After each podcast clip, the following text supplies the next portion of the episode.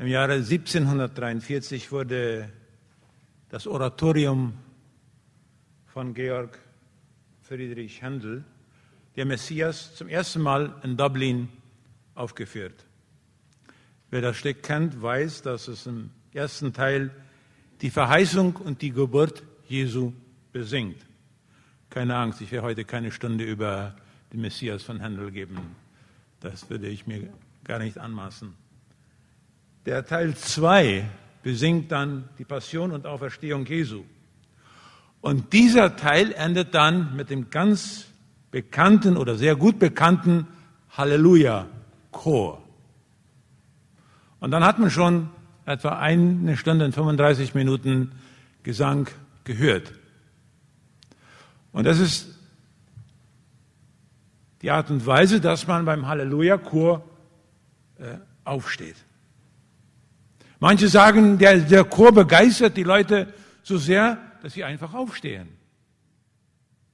Wenn man mit Heinz Fass spricht, der sagt dann, man weiß nicht so, genau, warum man beim ersten Mal bei der Uraufführung beim Halleluja-Chor aufgestanden ist. Aber man muss wissen, dass das nur das Ende des zweiten Teils ist. Dann folgt noch ein dritter Teil, der singt von der Erlösung. Und dann geht das noch etwa 45 Minuten weiter. Und dieser Teil endigt mit dem, was heute unser Text ist. Und ich lese aus Offenbarung Kapitel 5, die Verse 11 bis 14. Würdig ist das Lamm, das geschlachtet worden ist, zu empfangen die Macht und Reichtum und Weisheit und Stärke und Ehre und Herrlichkeit und Lobpreis. Und jedes Geschöpf, das im Himmel und auf der Erde und unter der Erde und auf dem Meer ist und alles, was in ihnen ist, hört dich sagen. Dem, der auf dem Thron sitzt und dem Lamm, den Lobpreis und die Ehre und die Herrlichkeit und die Macht von Ewigkeit zu Ewigkeit. Und die vier lebendigen Wesen sprechen Amen. Das Thema für die heutige Predigt, komm und bete an. Was? Komm und bete an. Ein geschlachtetes Lamm und doch gleichzeitig Löwe. Und ich denke, dass Georg Friedrich Händel das ganz richtig erkannt hat, worauf es in Wirklichkeit ankommt. Und dass er dieses Oratorium mit diesem, mit dieser Anbetung Gottes hat enden lassen. Denn das gibt uns einen Turm, eine Warte oder einen erhöhten Punkt, von dem aus wir uns selbst, unser Leben, unsere, unser Land, unsere Geschichte betrachten können. Wer sich mit dem Flugzeug Petirossi nähert, und dann sieht er vom Flugzeug aus San Lorenzo oder Asunción, dann denkt man, was für eine wunderschöne Stadt, voller Bäume. Aber wenn man dann erst auf den Straßen geht, dann merkt man, dass es keine Straße ist, die irgendwie voll in Ordnung ist, kein Gehsteig, der nicht irgendwo zerplatzt ist und so weiter. Und wir brauchen diese erhöhte Warte, um unser Leben zu beschauen. Und diese Warte gibt uns, oder dieser Turm gibt uns dann auch die Perspektive, dass wir anbeten sagen und sagen können, Leute, was haben wir für eine schöne Hauptstadt in Paraguay? Komm und bete an, ein geschlachtetes Lamm und doch gleichzeitig Löwe. Den ersten Punkt, den ich unterstreichen möchte, das geschlachtete Lamm ist der Löwe, der Herrscher der Geschichte. In dem eben gelesenen Text geht es, wie schon gesagt, um die Anbetung von Jesus Christus. Der Autor von Offenbarung, Johannes, sieht diesen Jesus als ein Lamm wie geschlachtet. Und dann gehen wir mal an den Anfang des Kapitels. In Vers 1 sieht Johannes eine Schriftrolle oder eine Pergamentrolle an der seitlich sieben Siegel angebracht sind. Diese Siegel müssen nacheinander aufgebrochen werden. Nach, nach römischem Recht musste ein Testament mit sieben Siegeln versiegelt werden. Es geht hier nicht direkt um ein Testament, aber es geht hier um den Plan Gottes mit der Welt, der beim Aufrollen dieser Buchrolle enthüllt wird. Und wer ab Kapitel 6 die Offenbarung liest, der merkt, dass es da nicht nur um gute Dinge geht, die in der Weltgeschichte passieren oder passieren werden. Aber das Interessante ist, dass im Himmel niemand für würdig gefunden wird, dieses Buch zu nehmen und ein Siegel nach dem anderen aufzubrechen. Da ist kein Engel. Nicht mal die Erzengel, Gabriel oder Michael, sind würdig, das zu tun. Da ist doch kein noch so heiliger Mensch, kein Abraham, kein Melchizedek oder andere sind würdig, diese Buchrolle zu nehmen und aufzubrechen. Der Teufel würde ja das dann sehr gerne tun, mit all seiner List. Aber auch er kommt an diese Buchrolle nicht ran. Und als Johannes das merkt, dass da eigentlich keiner ist, um den Plan Gottes zu erfahren, dann fängt er an zu weinen. Das heißt eigentlich wörtlich, er vergoss viele Tränen. Und das bringt den tiefen Schmerz zum Ausdruck, dass die Probleme, oder den tiefen Schmerz für Johannes zum Ausdruck, dass für die Probleme dieser Welt, und Johannes war damals in Problemen, er saß auf Patmos in der Verbannung, musste Steine klopfen und so weiter. Dass für die Probleme dieser Welt keine Lösung da ist. Und darum hat er so bitterlich geweint. Und da ist einer der Ältesten, wir werden nachher sie kurz beschreiben, einer der Ältesten forderte ihn auf, nicht länger zu weinen. Und wies dann darauf hin, dass da doch jemand ist, der würdig ist, das Buch zu nehmen und Siegel für Siegel aufzubrechen. Und jetzt wird nicht mehr vom Lamm gesprochen, sondern jetzt ist vom, Löwe, ist vom Löwe die Rede. Der Löwe aus dem Stamm Juda, der Wurzelspross Davids. Das heißt, es geht hier um den Messias, um Jesus Christus, der bereits den Sieg erworben hat. Der bereits den Sieg erworben hat, das hat Raphael ja schon gesagt. Hier sind wir wieder auf dieser Warte, von der wir aus die vielen Niederlagen in dieser Welt beschauen dürfen. Wir sind auf der Seite des Siegers. Wir wissen, wie es ausgeht. Wir kennen das Spiel ganz ruhig sehen. Wir wissen ja den Ausgang. Und dieser Löwe aus dem Stamm Juda ist autorisiert, das Buch zu nehmen und seine sieben Siegel zu brechen. Aber wie schon gesagt, Johannes sieht als erstes gar nicht diesen Löwen. Er sieht ein Lamm, als ob es geschlachtet werde. Er steht, so wie es hier beschrieben ist, zwischen dem Thron, auf dem Gott sitzt. Wir müssten eigentlich auch Kapitel 4 einmal durchgehen. Die Kapitel 4 und 5 in Offenbarung sind ganz, ganz wichtige Kapitel. Bevor man Kapitel 6 liest, sollte man erst Kapitel 4 und 5 lesen. Weil da gezeigt wird, dass der Thron besetzt ist und dass Jesus Christus im Zentrum der Anbetung steht. Und zwischen dem Thron und den vier Gestalten ganz sonderbare Gestalten. Und mitten unter den Ältesten steht ein Lamm wie geschlachtet. Es hat sieben Hörner, sieben Augen. Was eigentlich die ganz, ganz große Wende in der Weltgeschichte herbeigeführt hat, das sind nicht die Großen und Mächtigen dieser Welt, wie Alexander der Große oder Nebukadnezar oder auch heute die ganz Großen wie äh, Soros und äh, wie sie alle heißen mögen. Was die ganz große Wende der Weltgeschichte herbeigeführt hat, ist Jesus, der auf Golgatha als ein Lamm für unsere Sünden geopfert wurde. Die Hörner, hier sind es sieben, stehen für Stärke. Es ist ein Bild von Kraft, Stärke, Autorität des Herrschers. Und die sieben Augen, kann man jetzt weiter, dann äh, sehen wir das auch. Wenn wir genau zählt, dann sind auf dem Kopf des Lammes sieben Augen. Sie stehen hier für den Heiligen Geist. Jesus Christus nahm das Buch aus der Hand dessen, der auf dem Thron sitzt, aus der Hand Gottes, aus der Hand des Vaters. Jesus Christus ist und wird autorisiert, die Geschichte der Menschheit, der ganzen Welt, trotz der vielen Katastrophen, die da sind und noch kommen werden. Er ist befugt, diese Geschichte zu leiten. Er ist befugt, zu der ganz großen neuen Weltordnung hinzuführen, dem neuen Himmel und der neuen Erde.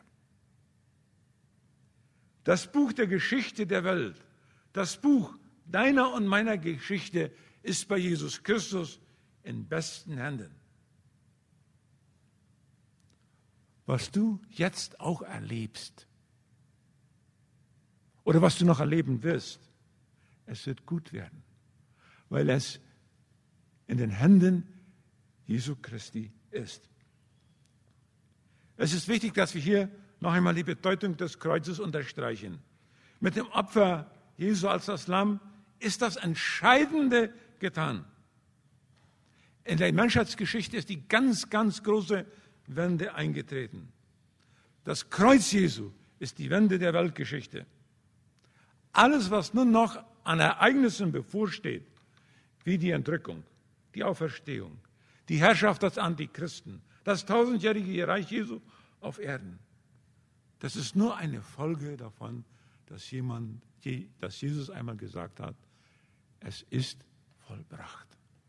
Es ist vollbracht. Der Sieg ist errungen. Darum, hier vereint sich in Jesus Christus beides. Das Lamm und der Löwe in einer Person. Der Retter und der Herrscher. Und der ist würdig anzubeten. Den zweiten Hauptgedanken, den ich unterstreichen möchte, das geschlachtete Lamm, der König bekommt alle Anbetung. Und dann beginnt die eigentliche Show. Bis jetzt war das eigentlich nur so das Vorgeplänkel, das Vorspiel. Es beginnt, es beginnt die Anbetung Christi. Und die begeistert mich persönlich immer wieder.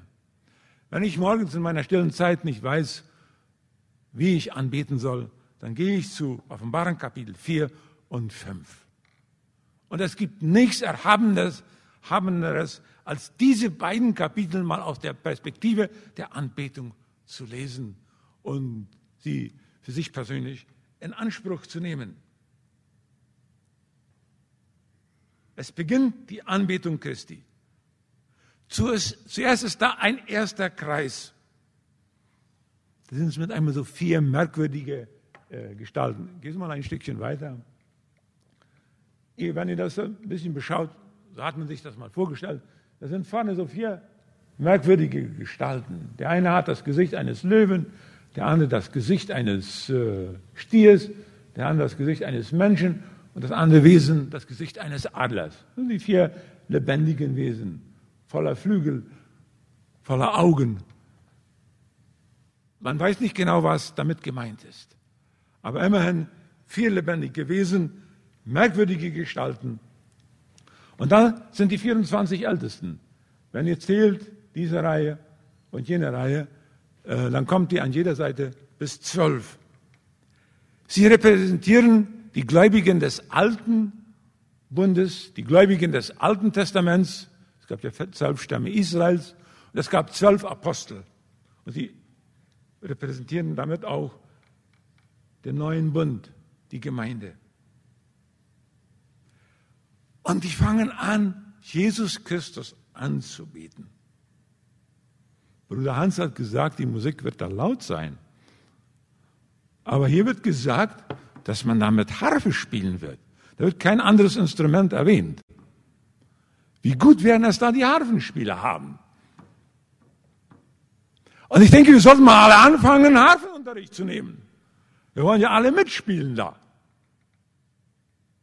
Also nicht nur Stimmen sind da, sondern sie werden unterstützt durch die Harfen. Ich denke, das Harfe ist hier nur ein Teil, der für das Ganze spricht. Also alle Musikinstrumente werden gebraucht werden, um Gott, den Vater und den Sohn anzubeten. Und dann wird hier im Text ein Einschub gemacht. Diese Gläubigen haben goldene Schalen in den Händen. Und diese Schalen, an für sich schon wertvoll, enthalten etwas ganz, ganz Wertvolles, Außerlesenes, die Gebete der Heiligen, deine und meine Gebete. Sie bringen sie zu Jesus. Sie bringen sie zu unserem Fürsprecher. Er nimmt sie und reicht sie weiter an den Vater. Stellen wir uns das einmal vor. Unser schwaches, oft unreines, unlauteres, egoistisches Beten, gereinigt, geheiligt in goldenen Schalen, Räucherschalen,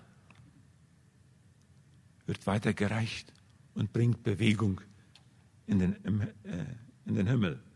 Unsere Gebete werden erhört. Das ist doch tröstlich zu wissen. Manchmal merken wir nicht viel von all diesen Gebetserhörungen. Aber da, das ist ja auch ein bisschen zu sehen, so um den Thron herum, da stehen so Räucherschalen und die Gebete der Heiligen. Und dann beginnen diese vier merkwürdigen Gestalten und dann beginnt das Volk Gottes anzubeten. Du bist würdig zu nehmen das Buch und aufzutun seine Siegel. Denn du bist geschlachtet und hast mit deinem Blut Menschen für Gott erkauft aus allen Stämmen und Sprachen und Völkern und Nation, Nationen. Das Volk Gottes an, braun und schwarz, gelb und weiß, alle zusammen beten an. Und damit einmal gruppiert sich um diesen Kreis der Ältesten und der vierlebendigen Wesen ein zweiter Kreis die Engel. Und dann sagt es hier im Text tausendmal Tausende und zehntausend mal Zehntausende. Also das müssen Hunderte von Millionen Engel gewesen sein. Und aus den vielen Kehlen klingt dann das folgende Loblied. Das Lamm, das geschlachtet worden ist, ist würdig zu nehmen Macht und Reichtum und Weisheit und Stärke und Ehre und Herrlichkeit und Lob. Sieben Dinge. Macht und Reichtum, Weisheit und Stärke, Ehre und Herrlichkeit und Lob. Ich versuche mir das immer auswendig zu lernen. Aber immer wieder vergesse ich die Reihenfolge. Das ist so, wird so schwer in diesen alten Schädel hinein. Äh, ich denke, es ist wichtig, dass wir das wissen, was hier steht. Aber dass das sieben Dinge sind. Sieben Dinge. Da ist zum Ersten die Rede von der, von der Macht.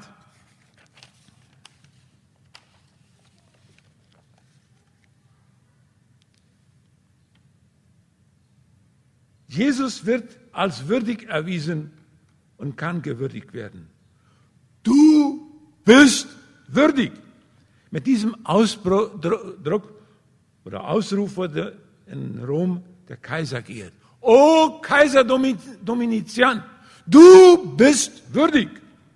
Du bist befähigt. Du kannst die größten Aufgaben lösen. Du hast die Macht dazu, alle Kraft und Stärke. So sagte man zum Kaiser, du bist würdig. Hier wird dies gebraucht für den, der wirklich allein würdig ist. Jesus. Und du hast die Macht, Jesus. Du hast die Kraft, du hast die Stärke. Du beherrschst die Geschichte. Du lenkst die Geschichte. Du bist würdig zu nehmen den Reichtum, die Gabenfülle des Herrschers.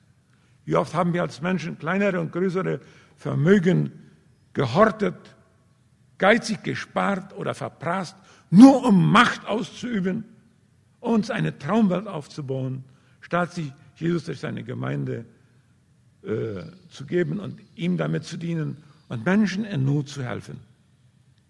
Er ist würdig zu nehmen, nicht nur Macht und Reichtum, sondern auch Weisheit.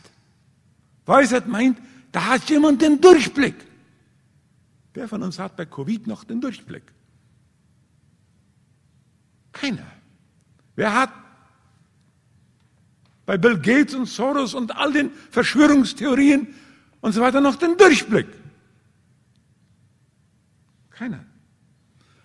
Aber da ist einer, dem ist alle Weisheit gegeben. Der hat den Durchblick. Jesus Christus. Ihm ist gegeben die Stärke, die Macht, mit der er sich behaupten kann. Der Ehrenplatz, die Herrlichkeit. Ihm wird gegeben alle Anerkennung, alle Pracht, aller Lobpreis. Wir merken, dass Jesus als der König angebetet wird und er ist ausgestattet mit den reichsten Möglichkeiten, mit den höchsten Befugnissen. Jesus als unser König ist kein König ohne Land. Als er das erste Mal kam, dann kam er niedrig, arm. Aber jetzt hat er alles. Ihm gehört alles. Wir haben einen inneren Kreis, Gemeinde, einen zweiten Kreis, Engel beten an, und dann erweitert sich der Kreis. Schließlich ist es die ganze Schöpfung, der weiteste, alles umfassende Kreis. Und wieder erschallt es so, dem, der auf dem Thron sitzt und dem Lamm gebührt das Lob und die Ehre und die Herrlichkeit und die Macht von Ewigkeit zu Ewigkeit. Das heißt für immer. Werte Freunde, werte Geschwister, machen wir uns Sorgen um unsere Zukunft? Natürlich tun wir das. Wer würde sagen, ich mache mir keine Sorgen um meine Zukunft? Ich weiß nicht, ob ich dem das abnehmen würde. Machen wir uns Sorgen um die Wirtschaft in Paraguay? Bestimmt. Manche im Chaco machen sich noch viel Sorgen um Trockenheit und Dürre. Machen wir uns Sorgen um unsere Angst? Natürlich. Covid ist immer gegenwärtig. Machen wir uns Sorgen um von uns geliebten, geliebte Menschen? Natürlich machen wir das. Machen wir uns Sorgen um unser Lebensglück? Um Ehe, Familie und so weiter? Natürlich tun das, tun wir das. Machen wir uns Sorgen um unsere gewohnten Gottesdienste? Natürlich. Hier können 100 Leute kommen, aber sind heute 100 Leute da, Raphael? Hat, glaubst du auch nicht, ne? Mir sieht das nicht nach 100 aus. Wo sind die Leute? Erst konnten wir das nicht verstehen, dass wir nicht mehr zum Gottesdienst fahren konnten. Jetzt haben wir uns so daran gewöhnt, dass wir in Shorts und T-Shirt mit den Beinen auf dem Tischchen im, äh, vor der Couch sitzen können und uns den Gottesdienst anschauen. Brauchen gar nicht mehr zu kommen. Erst machten wir uns Sorgen um den gewohnten Gottesdienst. Jetzt müssen sich die Verantwortlichen der Gemeinde Sorge machen, wie kriegen wir die Leute wieder zur Kirche? Machen wir uns Sorgen um die schwierigen zwischenmenschlichen Beziehungen? Natürlich tun wir das. Machen wir uns Sorgen um das Weltgeschehen? Natürlich tun wir das. Wenn das alles in deinem Leben auch so ist und vielleicht vieles andere, was ich gar nicht erwähnt habe, dann lade ich dich ein, Offenbarung Kapitel 5 zu lesen. Durch dieses Kapitel wurde der alte Johannes und er war bestimmt schon 90 Jahre alt, vielleicht auch sogar älter. Er wurde getröstet. Er war ja verbannt auf die Insel Patmos und musste dort Schwertarbeit tun. Diese Worte sagen ihm, den Himmel gibt's wirklich. Den Himmel gibt's wirklich. Sie zeigten ihm die unbeschreibliche Herrlichkeit und die unendliche Majestät des Vaters und des Sohnes. Dieser Kapitel zeigte ihm die souveräne, absolute Macht über eine böse Welt mit abgrundtiefer Sünde und Gotteslästerung. Ich möchte die Welt nicht nur schlecht machen. Nein, es gibt ja auch viel Schönes, das wir erleben und wofür wir dankbar sein können. Aber es gibt auch manches, das uns Sorge macht. Und da sollten wir Offenbarung Kapitel 5 lesen. Niemand kennt unseren weiteren Lebensweg. Niemand kennt die Zukunft der Weltgeschichte. Manche machen sich jetzt große Sorgen um die neue Weltordnung, die da kommen soll. Habt ihr bestimmt schon gehört. Neue Ordnung mundial. Sogar der Papst spricht davon. Und dass die einzelnen Regierungen sich dem, dem, dem, dem neuen, der neuen Weltordnung unterordnen sollen, zum Wohl der Menschheit. Wird sie kommen, diese neue Weltordnung? Natürlich. Offenbarung sagt ja uns, dass das eine neue Weltordnung kommen wird. Aber das ist nur was Vorläufiges. Die wirkliche neue Weltordnung, da müssen wir schon ein bisschen weiter nach hinten blättern, Kapitel 21 und 22 äh, lesen. Da kommt eine neue Weltordnung, die wirklich Bestand haben wird. Niemand kennt deine Lebensgeschichte, aber Jesus kennt sie. Niemand kann letztendlich verstehen, warum alles gerade so und nicht anders gekommen ist oder kommen wird. Da gibt es keinen Menschen, keinen Pastor, keinen Prediger oder sonst irgendjemand, der dir alles wird erklären können. Aber einer weiß das alles. Jesus Christus, das Lamm Gottes. Auch bekannt, wie gesagt, als der Löwe aus dem Stamm Judah. Er weiß Bescheid um deine ganz persönliche Geschichte. Er bricht die Siegel von Gottes Zukunftsbuch. Er lenkt die Geschichte. Auch die neue Weltordnung, die kommen wird unter der Führung Satans, sie wird schlussendlich von Jesus Christus gelenkt. Diese Welt ist nicht dem Teufel überlassen. Gott sitzt auf dem Thron. Jesus hat das Buch. Er bricht die Siegel. Und das muss, glaube ich, in unser Bewusstsein sickern. Und wir müssen uns ganz bewusst auf diesen Turm stellen und von diesem Turm aus das ganze Geschehen betrachten, das uns umgibt.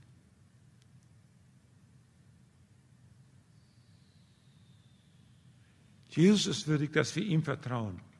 Er nimmt uns an der Hand und führt uns nach Gottes Willen durch unser Leben. Wir sind blind für unsere Zukunft. Er sieht alles. Er hat sich am Kreuz hinrichten lassen als ein Sündopfer. Er steht für uns als der Auferstandene und Erhöhte vor dem Thron des allmächtigen Vaters und ist unser Fürsprecher. Er spricht für dich und mich. Er sagt diesen Helmut, Jetzt setz bitte deinen Namen ein. Diesen Raphael habe ich erlöst. Vertrauen wir doch nur ihm. Er ist der Schlüssel für unsere Zukunft, jetzt und für die Ewigkeit. Er ist der Schlüssel zu Gott und der Schlüssel zur ewigen Seligkeit. Gott segne euch. Amen.